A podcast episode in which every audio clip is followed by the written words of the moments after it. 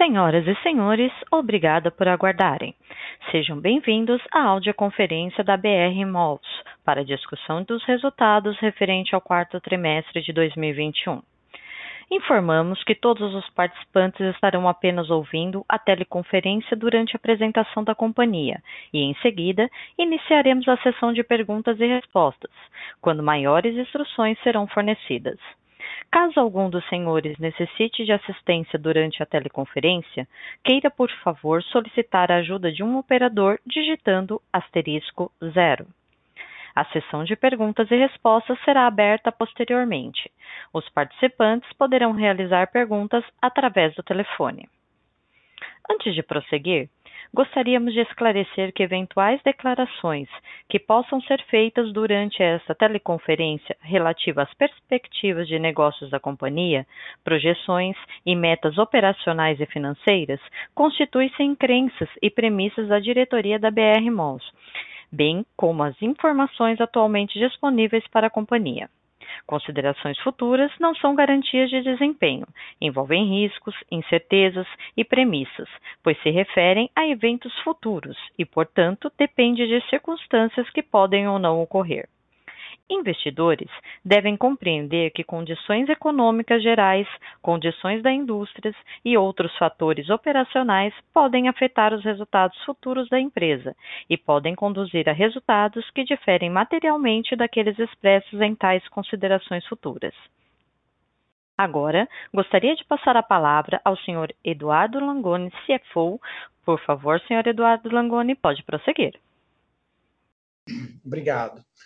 Bom dia a todos. Obrigado por participarem da nossa teleconferência de resultados do quarto trimestre de 2021. Ah, eu vou começar a apresentação destacando aqui ah, os resultados do quarto trimestre e, em seguida, eu vou passar para o Rui, que vai comentar também a nossa posição em relação à proposta recebida pela Aliança. Né? Ah, inclusive, ontem à noite, a gente publicou através de um fato relevante a nossa posição. Então, a gente vai dividir a apresentação nesses dois grandes blocos. Uh, começaremos a apresentação pelo slide 2. Uh, 2021 representou um importante ano para a retomada de resultados e avanços na agenda estratégica da BR Malls. Após os impactos decorrentes da segunda onda da Covid-19, apresentamos no último trimestre de 2021 indicadores que mostram uma trajetória de forte recuperação operacional, refletindo a qualidade do nosso portfólio e forte capacidade de execução. O indicador de vendas totais respondeu à volta das atividades comerciais, encerrando o quarto trimestre em patamares 1,6% acima do quarto tri de 2019. Em fevereiro de 22, já observamos as vendas totais 8,6% superiores aos níveis de 19. O aluguel mesmas lojas, SSR, atingiu 24% de crescimento em relação ao mesmo período de 2019, chegando a 39% no mês de fevereiro de 2022, indicando a retirada dos descontos concedidos em períodos anteriores. Batemos recorde histórico na inadimplência líquida, fechando o quarto TRI com menos 1,8%, o que indica a recuperação dos títulos em aberto. A taxa de ocupação seguiu crescente durante o trimestre, atingindo 97,9%, recorde histórico dos últimos oito anos. Passando para o slide 3, apresentamos as métricas de alguns dos nossos novos negócios. Tivemos crescimento expressivo no programa de relacionamento ao final de 2021. Superamos 340 mil membros ativos e alcançamos penetração de 26% no GMV nos oito shoppings que possuem o programa. Observamos crescente engajamento dos consumidores nessa iniciativa. Conhecendo granularmente as preferências do consumidor através do programa de relacionamento, nos tornamos cada vez mais assertivos na comercialização de mídia e mais relevantes para marcas e agências. Somos a única empresa do setor a escalar o business de mídia, que vem crescendo e ganhando relevância a cada trimestre. A receita de mídia é uma avenida de crescimento importante para a BR Malls. Alcançamos no quarto TRI de 21 aumento de 29,7% com relação ao quarto TRI de 19, demonstrando o início da incorporação dos resultados de Hello.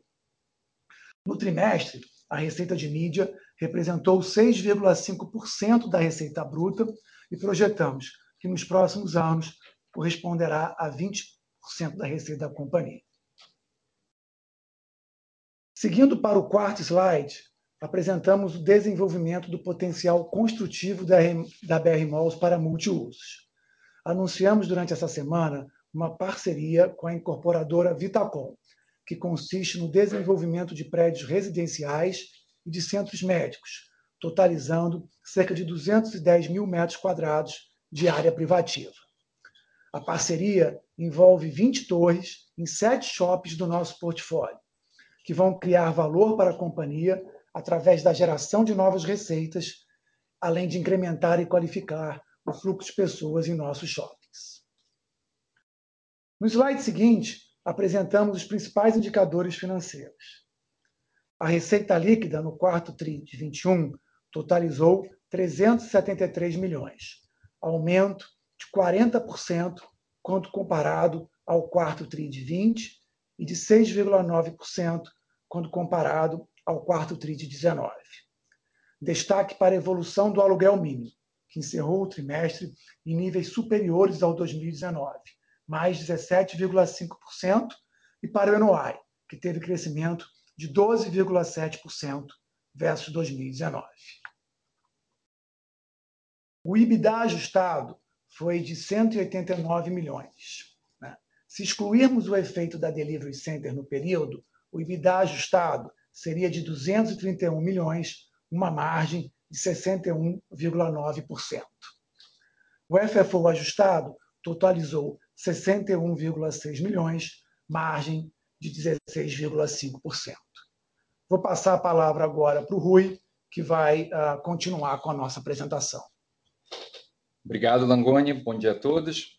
Reservamos uma parte desse call pra gente passar por alguns pontos importantes sobre perspectivas futuras. Como cês viram, a gente enxerga o final de 2021 como um ponto de inflexão, onde a Covid ficou pra trás, a gente já voltou com força e os nossos números mostram isso. O que nos deixa ainda mais animados são as perspectivas quando a gente olha pra frente. Eu vou relembrar aqui a nossa tese, que a gente vem perseguindo aqui nos últimos anos, né? O que a gente acredita é que o mundo tá passando por essa transformação rápida impulsionada por tecnologia, e quando isso chega em shoppings, o assunto de e-commerce leva os shoppings pra uma bifurcação, que acredita que haverá shoppings vencedores, que continuarão a ser altamente desejados e são a categoria dos shoppings da BR Malls, e por outro lado, vão ter shoppings indiferentes nessa bifurcação, que terão bastante dificuldade e não criarão valor econômico. Nesse contexto, o setor precisa aumentar a proposta de valor dos shoppings pros clientes através de novas soluções, novos negócios. Aí o que a gente acredita é que o diferencial passa a ser não apenas a quantidade de shoppings e cada vez mais escala, com qualidade e com novas soluções. Essa é a agenda, é a tese vencedora a longo prazo e a agenda que a gente vem perseguindo nos últimos anos. Olhando pra frente, a gente acredita que vai ter um ciclo muito bom nos próximos três anos, com crescimento orgânico forte, crescimento de top line, crescimento de EBITDA e um foco maior em margens. Com maior controle de despesas e as receitas voltando, a gente acredita que a gente vai ter margens acima de 70% de EBITDA, margem de EBITDA acima de 70% já esse ano. A gente vai desalavancar e vamos recuperar também o FFO. No tema de novas soluções ou novos negócios, a gente já testou vários caminhos e encontramos uma forma de ampliar a proposta de valor pros nossos clientes de uma forma muito consistente através de loyalty e mídia. Em mídia, a gente é a única companhia com escala e uma estratégia out of home clara e que aproveita a sinergia que a gente tem com loyalty. Mídia é a linha de receita que mais cresce e uma avenida de crescimento futuro pra gente. Loyalty vai ressignificar a proposta de valor dos shoppings pro futuro. Aí a gente entra nesse tema de M&A, né? Vocês conhecem bem o nosso DNA, M&A é uma ótima opcionalidade. A BR Malls cresceu aproveitando as oportunidades de mercado e ser corporation nos deu a flexibilidade para comprar, escalar quando o ciclo de real estate, o ciclo de mercado de capitais era favorável, e também nos dá flexibilidade para vender, para se fundir. Nesse sentido, a gente é agnóstico e a gente olha todas as oportunidades. Especificamente por esse momento agora, a gente está discutindo algumas alternativas de combinação de empresas e a nossa cabeça é: um, a gente está muito confiante na nossa estratégia em curso, isso vai criar muito valor aos acionistas, como eu descrevi agora. Mas, ao mesmo tempo, a gente vai explorar as possibilidades de combinação, fusão, se isso criar ainda mais valor a longo prazo para os acionistas. E aí, indo para o próximo slide, onde a gente fala especificamente da proposta que a gente recebeu da Aliança, né, ontem o Conselho da BR Malls rejeitou de forma unânime a nova proposta. E dado que na entrevista ao Valor, no último domingo, a Aliança falou que era uma proposta definitiva, que não tem espaço para negociação, entendemos que é nossa responsabilidade explicar aos acionistas da BR Malls o racional da administração ter recusado essa segunda oferta. Vamos passar aqui rapidinho por uma cronologia, né, para a gente lembrar os últimos eventos. A gente foi abordado pela Aliança em dezembro do ano passado, para a gente engajar numa potencial combinação a gente iniciou a conversa e foi surpreendido por um vazamento da notícia no final do ano, que foi, gerou um fato relevante no dia 28 de dezembro. E aí, no dia 4 de janeiro, a gente recebeu uma proposta formal que veio a público no dia 14 de janeiro. É, nesse meio tempo, a gente estudou o assunto profundamente com os advisors externos, financeiros, jurídico, advisor de sinergias, e o nosso conselho, em janeiro, rejeitou os termos dessa proposta. Neste domingo, a gente foi mais uma vez surpreendido na imprensa com os termos financeiros revisados. Na segunda na segunda-feira, dia 14, a gente viu o fato relevante da aliança com os termos financeiros e no dia 16 recebemos a nova proposta formal. Nossa administração atualizou, revisou todos os estudos com a ajuda dos advisors externos novamente e rejeitou de forma unânime ontem, dia 17. A negativa do Conselho se baseia em quatro principais temas que eu vou percorrer agora. O primeiro ponto é que a gente entende que isso é uma aquisição da BR Malls e sem pagar o controle, o prêmio de controle. O bloco controlador da Aliança se tornaria o bloco controlador, controlador de fato da nova companhia, com aproximadamente 23%, um pouco mais de 23%.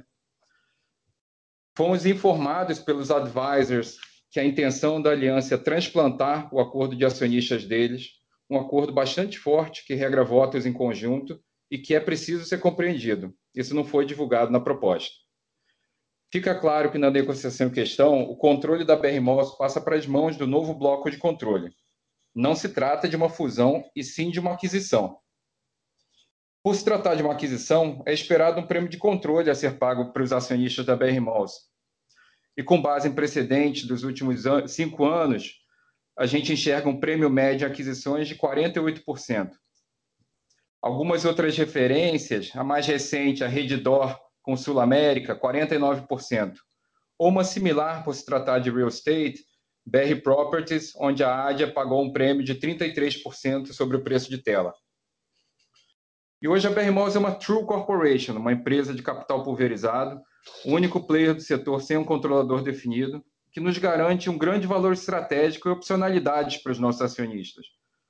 É, podemos diluir, recomprar ações, fundir, splitar, atrair N pretendente por essa flexibilidade societária sem issues com blocos controladores. Isso tem valor estratégico que precisa ser considerado. Indo para o próximo slide, o segundo ponto é a parcela caixa divulgada na proposta, que representa aproximadamente 25% da aquisição em um momento que a ação da BRMOL está claramente subavaliada. Pré-Covid, a nossa ação estava acima de R$19,00. Outra referência é o NAV per share, próximo de R$16,00. E uma referência recente também do nosso próprio portfólio sendo negociado no mercado privado, a venda do Center Uberlândia este mês, que foi realizada a um cap rate de 6,7%, enquanto a BR Malls 3 está tradando a um cap de 12%. Outro ponto importante sobre a parcela caixa se refere ao fato de que ela vai onerar a nova companhia, em consequência, os próprios acionistas da BR Malls. toda a dívida referente a esses 1,8 bi fica na Nilco, ou seja, os próprios acionistas da BR Malls recebem 1,8 bi, mas herdam quase metade dessa dívida pela participação correspondente. Além disso, essa, nessa parcela caixa, você reduz o benefício para os acionistas da BR Malls pelas potenciais sinergias. Você acaba saindo, cristalizando a saída a um preço muito baixo e nem tem a chance de capturar esses upsides futuros. No slide seguinte, o terceiro ponto é a significativa diferença entre o portfólio das duas empresas. Os shoppings da BR Malls possuem uma produtividade substancialmente superior em vendas, aluguéis e NOI. E acho que essa tabela aqui fica muito claro, né? As vendas por metro quadrado, base 2019, último ano é, antes da Covid, eram 13,5% superior e NOI por metro quadrado mensal, também base 2019, quase 30%, 28,5% superior para o portfólio da BR Malls. Os shoppings da BR Malls são mais dominantes, ele possui uma maior exposição a classes de maior renda em cidades, mercados, estados mais atrativos. E a BR Malls é a única empresa no setor com business de mídia em escala, e a mais avançada também na estratégia de loyalty. Todos esses fatores precisam ser considerados, são relevantes tanto pelo presente quanto a evolução futura do negócio.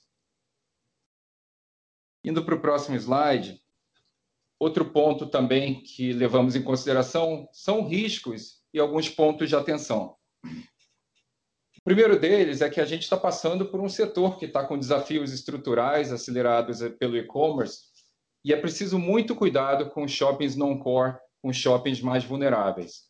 Né? E a gente entende que há no portfólio da Aliança pontos de preocupação com alguns shoppings vulneráveis.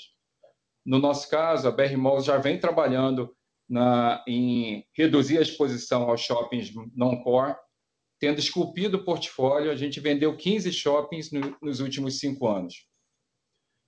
Na proposta que a Aliança enviou no dia 4 de janeiro, eles deram disclosure de quais são os shoppings non-core no anexo, que representam 23% da BL da Aliança total, que foi reclassificada como non-core. E se você considerar a BL, que foi a BL original da fusão da Sonai, os shoppings representam quase 50% da BL da fusão da Sonai.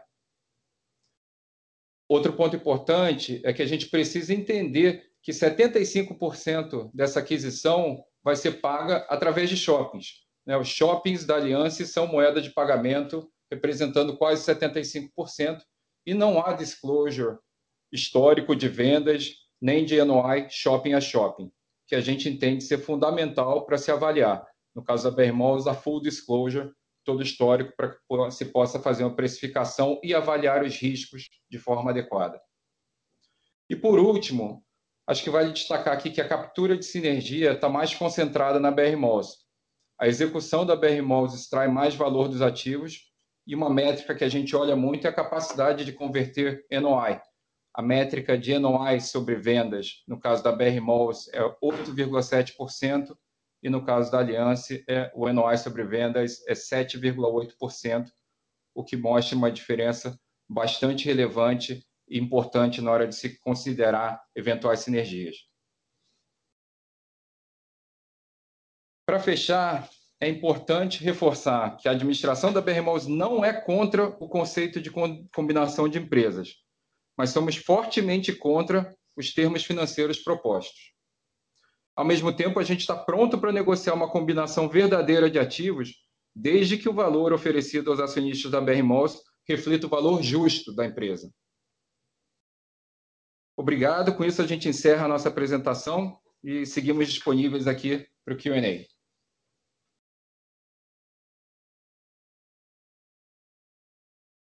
Iniciaremos agora a sessão de perguntas e respostas que poderão ser feitas através das linhas telefônicas. Para fazer uma pergunta, por favor, digitem asterisco 1. E para retirar a pergunta da lista, digitem asterisco 2. Nossa primeira pergunta é de Fene Orengue, Santander. É, Oi, bom dia, pessoal. Bom dia, Rui. Bom dia, Eduardo. É, obrigada aí pela, pela explicação. É, eu tenho três perguntas, tá? E vou tentar ser breve nelas. Acho que a primeira delas é a questão, né, como você estava falando, né, que o Conselho ontem se pronunciou contra a fusão da Aliança, né? E aí hoje sai essa notícia também no Lauro Jardim que a Aliança já teria comprado aí mais de 10% da BR Malls. Então, juntando essa notícia do Lauro Jardim com essa entrevista do Valor, né, onde o Rafael fala aqui que se o deal não for aprovado, né, eles querem ter uma posição ativa no Conselho, é, eu queria entender, Rui, é, o que, que pode ser feito do ponto de vista legal para proteger os minoritários que não estão de acordo com o deal, porque eu entendo que, assim, ter a aliança dentro do board da BR Malls não necessariamente está no melhor interesse do, dos acionistas que não têm interesse na fusão nos termos que foram apresentados, né, como você bem colocou. Então, eu queria entender esse ponto primeiro, porque na margem poderia prejudicar a estratégia corporativa da empresa, né? Então, esse é o primeiro ponto. É, o segundo ponto é também com relação à fusão. É, o que, que a BR veria, né? Achei interessante essa métrica de NOI, né? É, por, que você colocou, é, que, é, mas eu queria entender assim, o que, que você acha que poderia ser sinergia potencial, né? Que você acredita que a maior parte delas viriam da BR Malls, é, e o que ativos da Aliança poderiam gerar valor para a BR Malls, assim, olhando para o acionista da BR Malls que passaria a ser sócio também dos ativos da Aliança, né? Quais você acham que fazem a diferença ali? E último ponto, e nada a ver com fusão, é somente falar um pouquinho dos ativos individuais da BR Malls mesmo no resultado. É, a gente notou que a performance dos ativos ex-Sudeste foi muito boa em termos de venda, né? Mas a gente ainda vê o Sudeste em, rampando né, as operações do Sudeste. Então, queria ver se você dava uma cor para a gente com relação a vendas no primeiro trimestre, como é que vocês estão vendo aí vendas, na, principalmente ali no, na região do Rio de Janeiro, que, é, que tem ativos importantes de vocês. É isso, obrigada aí, desculpa pelas três perguntas. Oi, Fania. Bom dia, obrigado pelas perguntas.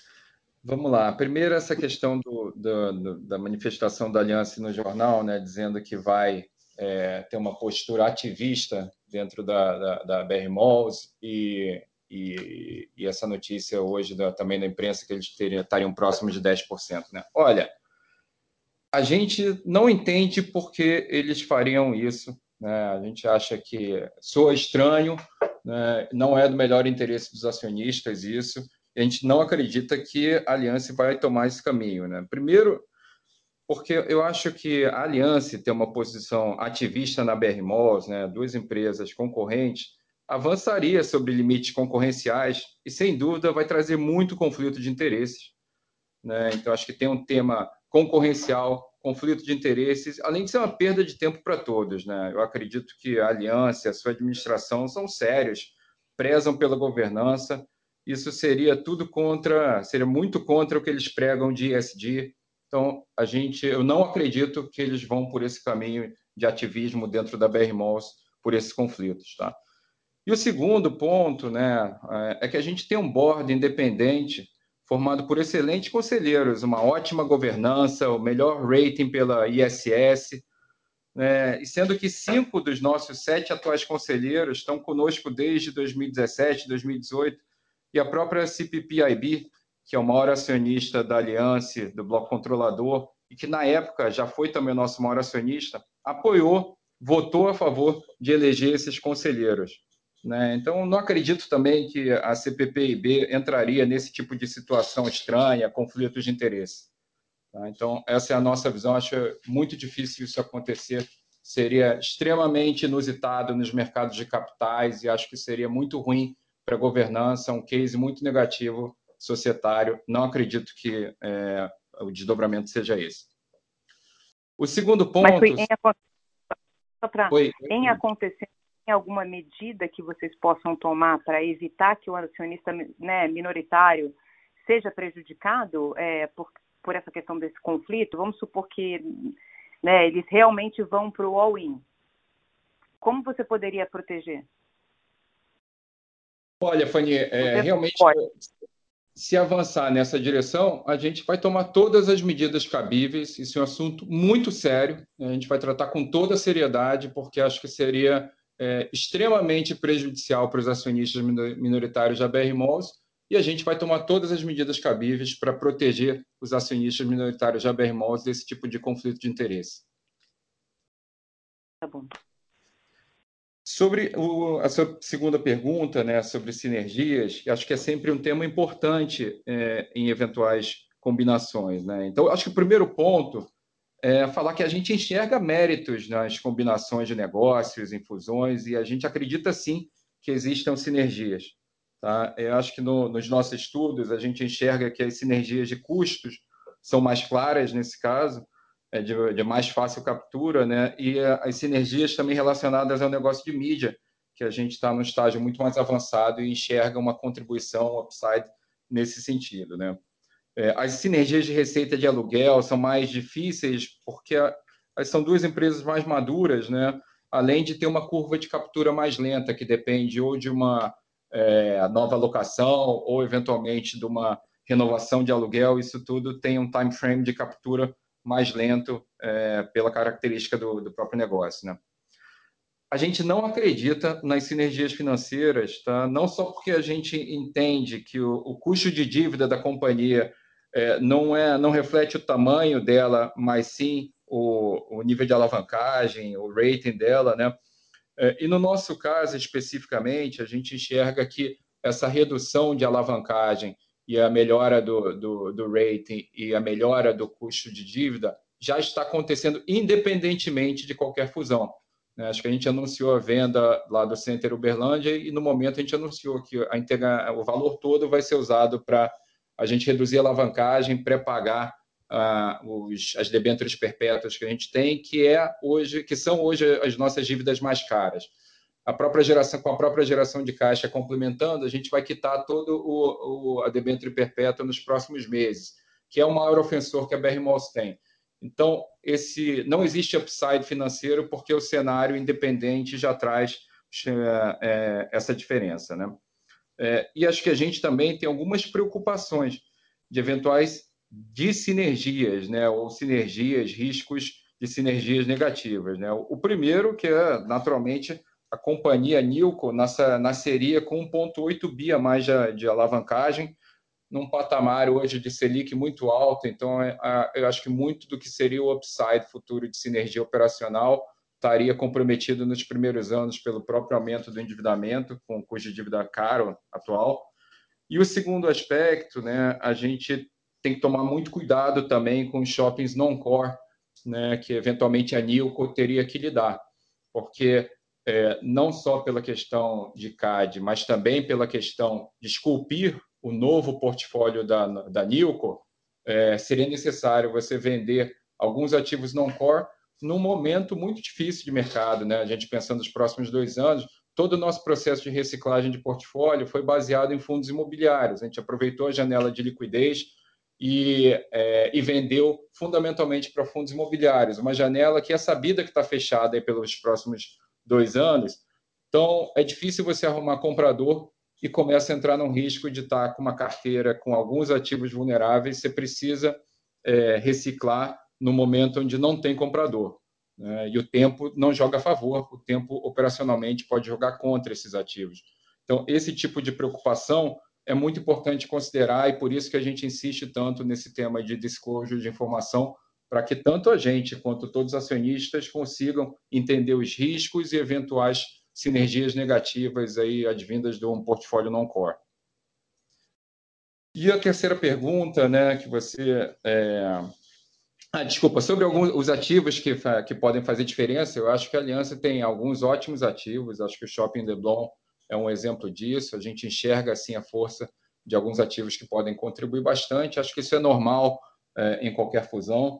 É, da, a gente tem certeza que do nosso lado a gente tem excelentes shoppings que vão agregar muito também para um, qualquer portfólio novo, para qualquer fusão. E a Aliança tem bons shoppings, sim, que vão agregar também. Acho que não vou ficar mencionando muitos deles, mas a, a, existe uma lógica, assim, de alguns ativos que contribuem bastante. Né? Há méritos nesse sentido. O terceira, a terceira pergunta sobre a performance de, de vendas, né, como é que a gente está enxergando isso, realmente é interessante, porque não está acontecendo de uma forma uniforme. Como você, você percebeu, é, o portfólio do Centro-Oeste, muito impulsionado por agribusiness, né, o portfólio Norte, mesmo o Sul, estão andando mais rápido que Sudeste. É, a gente tem percebido o seguinte, né? acho que a volta, os consumidores se sentirem mais confortáveis e retomarem a vida normal, né? o dia a dia normal de sai, vai para é, escola, vai para a universidade, vai trabalhar no escritório, vai trabalhar na indústria, vai passear no shopping. É, nos grandes centros urbanos, essa história de home office e trabalho híbrido acontece mais do que em, em regiões fora do Sudeste. Então, é, quando você vai para algumas cidades, né, não existe esse negócio de home office. As pessoas voltaram como sempre voltaram e a circulação aumentou quase que imediatamente. Né? Enquanto que é, São Paulo, Rio, você vê muito trabalho híbrido acontecendo. acho que isso tem um impacto em circulação, tem impacto em determinados shoppings. Né? É, e acho que realmente o tema de percepção de, é, de risco, os cuidados. É, no caso, a gente tem alguns shoppings que têm uma exposição maior à terceira idade, como é o caso do, do Shopping Tijuca. É, então, acho que tem um efeito também da volta ser um pouco mais gradativa. Mas o que é interessante é que a gente vê ao longo dos meses todos eles voltando, né? Então tem, um tá, voltou mais rápido, outra região voltou um pouquinho mais devagar, mas todas estão indo na mesma direção. O tráfego está voltando, né? Os, o entretenimento, o cinema, o lançamento dos blockbusters, a disposição das pessoas é, circularem, né? Esse mês agora teve essa é, já flexibilização de máscaras no Rio, em São Paulo, nessa semana. Então, tudo aponta para uma normalização em todas as regiões, só que talvez em timings com uma leve defasagem. Tá ótimo, Rui. Super obrigado. Só, só um follow-up da segunda pergunta. Vocês vão abrir quanto vocês acham que teria de sinergia operacional? Não, a gente é, não vai abrir. A gente, tá. a gente tem os nossos estudos internos que embasaram todo o tema de, de valuation, de sinergias, de retornos, mas a gente, assim como os estudos financeiros, a gente também não vai abrir é, os estudos de sinergia nesse momento, até porque, ah, como foi comentado, né, eles falaram que é a proposta definitiva deles que não tem mais espaço, então a gente entende que esse é um assunto que está ficando para trás. Perfeito, tá ótimo. Muito obrigada, Rui. Obrigado, Fani. Nossa próxima pergunta, Pedro Lobato, Bradesco BBI. Oi, bom dia, Rui. Bom dia, Eduardo. Obrigado pela apresentação e pela pergunta. É, a gente tem uma pergunta aqui, é, mais no ponto do DNA, né, que a gente vê ele subindo, subindo forte por causa das iniciativas digitais e que estão em maturação. É, podem falar como, como vocês esperam aí essa evolução do DNA é, e também mais, mais em relação à evolução das receitas relacionadas às iniciativas digitais, né, olhando para frente? Obrigado. Obrigado, Pedro Longoni aqui. Então, nesse Nesse release a gente abriu né, para vocês, uh, dando um pouquinho mais de cor entre os gastos do que a gente chama de core e novos negócios, apesar de que a gente olha tudo de uma forma muito integrada, né, um conceito de plataforma, mas a gente achou importante dar um pouco mais de visibilidade. Então, lógico que as iniciativas, né, o que a gente chama de novos negócios, estão no estágio ainda é, diferente, né, principalmente a parte digital, mas uh, em mídia, né, o que a gente já vê é, é uma, enfim, aceleração uh, também das receitas. Então, a gente já tem um negócio de mídia hoje que já começa a gerar receita. Uh, em 22, a gente vai ter a contribuição uh, de, Hello, de Hello o ano inteiro, né, que vai, obviamente, aumentar a, a nossa receita em mídia. vai ser um ano em que a gente vai privilegiar o crescimento de Hello, tanto na parte de investimento CAPEX, mas também OPEX. Então, o que a gente deve ver uh, para 22 é, é, um aumento uh, na parte de novas iniciativas, em termos de despesas, mas principalmente uh, pela contribuição de Hello, onde ainda vai ser um período onde a gente vai estar acelerando bastante o negócio. Tá? Mas isso já, a partir de 23, já volta a se normalizar. E o que a gente tem priorizado aqui é, de fato, continuar com um controle grande sobre as despesas do que a gente chama de, não, de core. Então, a gente espera é, um controle para 2022 na parte de core e em novas, novas iniciativas, o aumento, mas muito mais em função desse tema de Hello. Na parte digital, a gente vai continuar a ser muito criterioso, é um tema que a gente acredita muito importante para a nossa estratégia, que vai trazer grandes benefícios para o nosso negócio, com foco muito grande no programa de relacionamento. Tá ótimo. Muito obrigado, Eduardo. Bom dia, pessoal. Nossa próxima pergunta, Gustavo Cambauva, BTG Pactual. Pode prosseguir. Oi, é, oi, bom dia a todos. É, eu queria fazer duas perguntas aqui, até voltando nessa, nessa questão da, da, da, da potencial fusão aqui com a, com a Aliança. É, Rui, até assim, no teu, na tua apresentação, eu acho eu fiquei muito com a impressão de que o, o ponto principal, né, que vocês colocam aqui para recusa foi de fato o valuation, né? É, e aí você colocou várias métricas aqui, né, de NAV, cap rate, enfim, o, o prêmio até histórico que normalmente é pago por, por, em transações similares, né, e tal. Aí eu queria entender um pouco, vamos dizer assim, é, o, o que, que, de fato é né, a, a, métrica e talvez que, que vocês estão olhando que de fato, vamos dizer assim, fosse um valuation que justificasse talvez pensar nessa fusão, né? Porque pelo que você falou, do ponto de vista, vamos dizer, estratégico, é, pelo que eu entendi, fa faria sentido, né? Algumas coisas. Então, queria entender um pouco o que, que talvez é, é, é a grande referência de preço para vocês para ter recusado esse deal. Uh, e a minha segunda pergunta também nessa, nesse mesmo tema é, é que você também comentou na, na abertura que a BMOS ainda está tá olhando também outras alternativas aí de, de potencial combinação de negócio.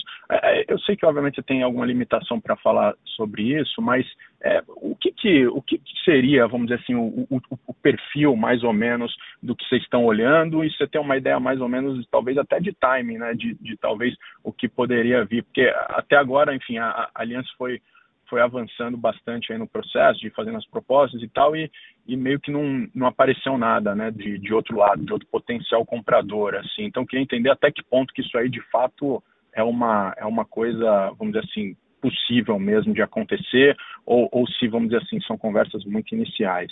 É, obrigado. Oi, Cambaúva. Obrigado pelas perguntas, né?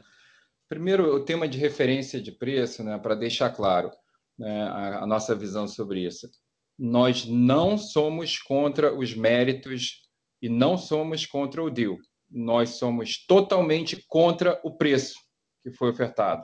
Então, você está certo, tem um issue de preço aqui muito claro. Né?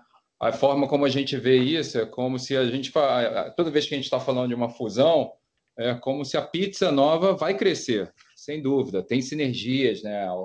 algumas para mais, para mais, outras para menos, tem os riscos, mas net tem algum nível de sinergia líquida. Né? Agora, é fundamental a forma como você fatia a pizza na largada, para que seja justo e que reflita a contribuição relativa de cada uma das partes, é, porque os acionistas são diferentes. Né? Então, isso faz uma diferença na largada. Então, para ficar claro, a nossa posição: a gente vê mérito em fusões, só que a questão de preço e, e relação de troca é absolutamente essencial para se criar valor para os acionistas da BR Malls. E é isso que a gente está defendendo aqui pelos acionistas da BR Malls. Tá? Não há, é, a gente não vai dar um preço aqui, não, a questão não é essa. A gente trouxe aqui várias referências né, de como é que a gente enxerga. Né? Acho que uma decisão, quando a gente está falando do futuro de uma companhia, é, onde a gente tem uma segurança muito grande de tudo que foi construído e que já está acontecendo, a gente não vai olhar um preço de tela como referência quando a ação está próximo do all-time low.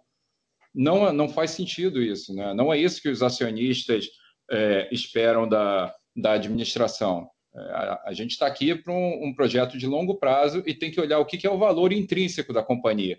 E aí existem essas referências, né? Olha, a ação já foi tradada a R$19,00, no último mês antes da Covid, não é um passado tão distante. Né? Existe essa diferença de NAV, existem é, referências de analistas de sell side, e existe essa lógica de você tentar recompor também como se fosse um bridge. Olha, tem um bloco aqui de um prêmio que é prêmio de controle. Tem um outro bloco aqui que é um prêmio pela diferença de portfólio. E tem um bloco aqui de prêmio, que são essas opcionalidades da gente estar tá com uma estratégia mais avançada de loyalty, de mídia, é uma avenida de crescimento rentável que só a BR Malls tem. Né? Só a BR Malls conseguiu escala nisso, isso tem valor a longo prazo também. Então, existe, existem várias formas de se chegar lá, mas essa referência é, da, da, segunda proposta de R$ 9,11 está é, tá absolutamente longe é, de qualquer uma dessas referências que a gente conversou. Sobre a sua segunda pergunta, né, de outras alternativas, né, é, acho que o primeiro comentário é assim: é, a companhia não está desesperada para fazer um deal. Muito pelo contrário, a gente tem muita segurança em tudo que a gente construiu. Os números já mostram isso no quarto TRI. A gente deu aqui também alguns números de fevereiro para dar um pouco mais de cor da trajetória, da tendência. Os próximos três anos vão ser muito bons, tanto para o business tradicional e também pelos novos negócios que a gente já está escalando e vão ganhar uma, uma relevância muito maior nos próximos três anos. Então, assim, fazer um deal correndo agora nesse preço eh, não faz sentido nenhum. Né? A companhia não está desesperada, não precisa fazer um deal e entregar a companhia por um preço baixo assim. Agora, sim, vamos olhar outras alternativas com calma. Né? A gente está é, não é bem o que você falou, né, que não, não há outras alternativas. A gente, é, até a informação pública que a gente já confirmou que a gente está em tratativas com a ANCAR, é, existem outras possibilidades e, de novo, a gente também está muito tranquilo em termos de timing, porque a gente está muito seguro aqui dessa, de todas as alternativas que a gente tem é, no momento que a gente está vivendo essa recuperação e essa evolução clara.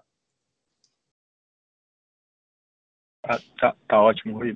Obrigado, obrigado pelas respostas. Não, só, só um follow-up rápido na, na, na, primeira questão aí do preço, porque eu, eu, eu é, é obviamente, pô, não, não, não queria que você colocasse um preço aí exato e tal, mas é, é mais para entender, porque assim, o, o, ponto que eu tentei falar é o seguinte, é, quando a gente olha essas métricas que você colocou, né, de, de NAV, ou o preço que a ação negociou, o fato dela estar tá no low e tudo, muito disso vale também para a Allianz, né, no, no, final do dia, assim, acho que é, a dinâmica é parecida para todas as empresas do setor, né, no final do dia que estão negociando, acho que bem abaixo do, do que seria esse potencial valor justo, né, e aí como a, acaba que a fusão, ela está sendo muito mais como, como troca de ação, e tem a parcela em caixa, que eu concordo com o teu ponto do, do 25% em, em caixa, mas a, a, parte toda em troca de ação, no final você, você, talvez capturaria via, via outro veículo, né? E aí a minha dúvida é um, é um, é um pouco essa, né? Se você, vamos dizer assim, se, se no final do dia vocês de alguma maneira enxergam talvez que dizer, o, o, o mérito da fusão, ele, o fato dele estar tá todo linkado, né, no, muito mais linkado em valuation não ter um prêmio de controle na largada, se isso não talvez prejudicaria essa captura de sinergia no futuro dentro talvez do, do mesmo veículo, né? Foi, foi mais nesse sentido. É, então, Cabal, acho que assim, não, não quero entrar demais aqui nessa discussão, porque a gente não está não tá negociando aqui. Então, acho que eu vou tentar me limitar aqui aos conceitos. Né? Acho que o primeiro conceito que a gente enxerga é que isso aqui é uma aquisição. Isso não é uma fusão, não é muito menos uma fusão de iguais, Tá? Isso é uma aquisição e de empresas diferentes, com portfólios diferentes, com estratégias diferentes, e tudo isso tem que ser valorizado. É, acho que esse é o nosso papel como administrador aqui, de defender os interesses dos acionistas minoritários da BR Malls, é, e é assim que a gente enxerga. E aí você conhece bem né, como funciona, tem uma série de métricas, sim, a moeda de pagamento parte em ações, parte em caixa, tem todas essas considerações que a gente conversou aqui nesses últimos minutos, mas é, eu acho que esse é um tema bastante complexo para a gente entrar aqui numa, nesse, nesse QA. Não, tá, tá ótimo, Rui. Obrigado pela, pela resposta aí. Bom dia. Obrigado, bom dia. Nossa próxima pergunta, Alberto Valério, UBS. Pode prosseguir. Opa, bom dia a todos aí, obrigado por pegar minha pergunta aí, Rui Langoni. É, eu, eu, queria é, saber se vocês poderiam dar um pouquinho mais de cor aí na, no ganho de margens que vocês falaram de 70% até o fim do ano, além do P, PDD que pode melhorar, né, que está acima, da, acima dos níveis normais pré-pandemia, onde a gente poderia ver essa, esse ganho de margem até o, o fim do ano aí, e também né, sobre oportunidades com, com a Ancar, vocês não acham que, é, por eles não estar listado no mercado, como o Cambaúva é, mencionou na, na, última pergunta aí, se poderia ter essa maior dificuldade por, por esse spread de cap rate está bem diferente aí entre os, o mercado de propriedade real e o mercado financeiro, como a gente viu aí a, o desinvestimento que vocês fizeram no shopping de Uberlândia de 30% a um cap rate de 6,7%. Obrigado.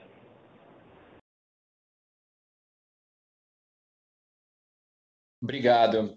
Então, é, Alberto, acho que o primeiro ponto, né, a questão de margens, acho que aqui é, o que a gente enxerga é que basicamente é, vai vir driveado por uma forte recuperação de receitas. Né? A gente, se olhar o nosso histórico, 2019 por, e 2018, a gente tinha margens nesse patamar. É verdade, sim, que as despesas cresceram é, muito driveadas aí pelos novos negócios, mas a recuperação de receitas é que é o determinante para a gente recuperar, voltar a ganhar escala operacional. Isso dilui as despesas naturalmente e a gente volta para uma margem bastante alta e saudável aí para os próximos anos. Sobre o tema de, de ANCAR, também eu prefiro não entrar demais no mérito, dado que é uma negociação em curso, né? mas é, eu acho que será muito mais para pontuar que existem opcionalidades no mercado. Né? Eu acho que a, a, forma de uma outra forma de enxergar é, é a seguinte: né? a BR Malls é uma empresa que tem um ótimo portfólio, uma estratégia clara de evolução, está executando, entregando e numa trajetória crescente é, naturalmente, qualquer casamento, qualquer deal, é, as pessoas vão se interessam e querem conversar, porque você fazer parte de uma plataforma dessa, tipo a BR Malls, é, isso agrega valor, isso agrega escala, isso tem sinergia e com uma ótima governança. Né? Sem acordo de acionistas, as coisas são muito objetivas aqui e funcionam é, no, no, melhor rating de governança é, no mercado de capital brasileiro. Então, eu acho que tudo isso torna a gente muito atrativo. Acho que foi só um exemplo que, que o Cambaúva mencionou, né, de alternativas. Eu trouxe esse exemplo, mas existem outras conversas em curso também, que não são públicas. Então, a gente está bastante tranquilo. E, e às vezes existem esses deals, têm formatos diferentes. Então, não vou entrar aqui no mérito de diferença de cap rate, o que vocês conhecem bem como isso funciona, tem diferentes soluções para diferentes cenários e a gente estuda todas elas, sempre olhando o que pode criar valor para os nossos acionistas. Perfeito, muito obrigado. Hein? Obrigado, Alberto. Não havendo mais perguntas, retornamos a palavra aos palestrantes para as considerações finais. Obrigado a todos por participarem desse call. Langoni, Juliana e eu permanecemos disponíveis para vocês. Obrigado, bom dia. A audioconferência da BR Malls está encerrada. Agradecemos a participação de todos e tenham um bom dia.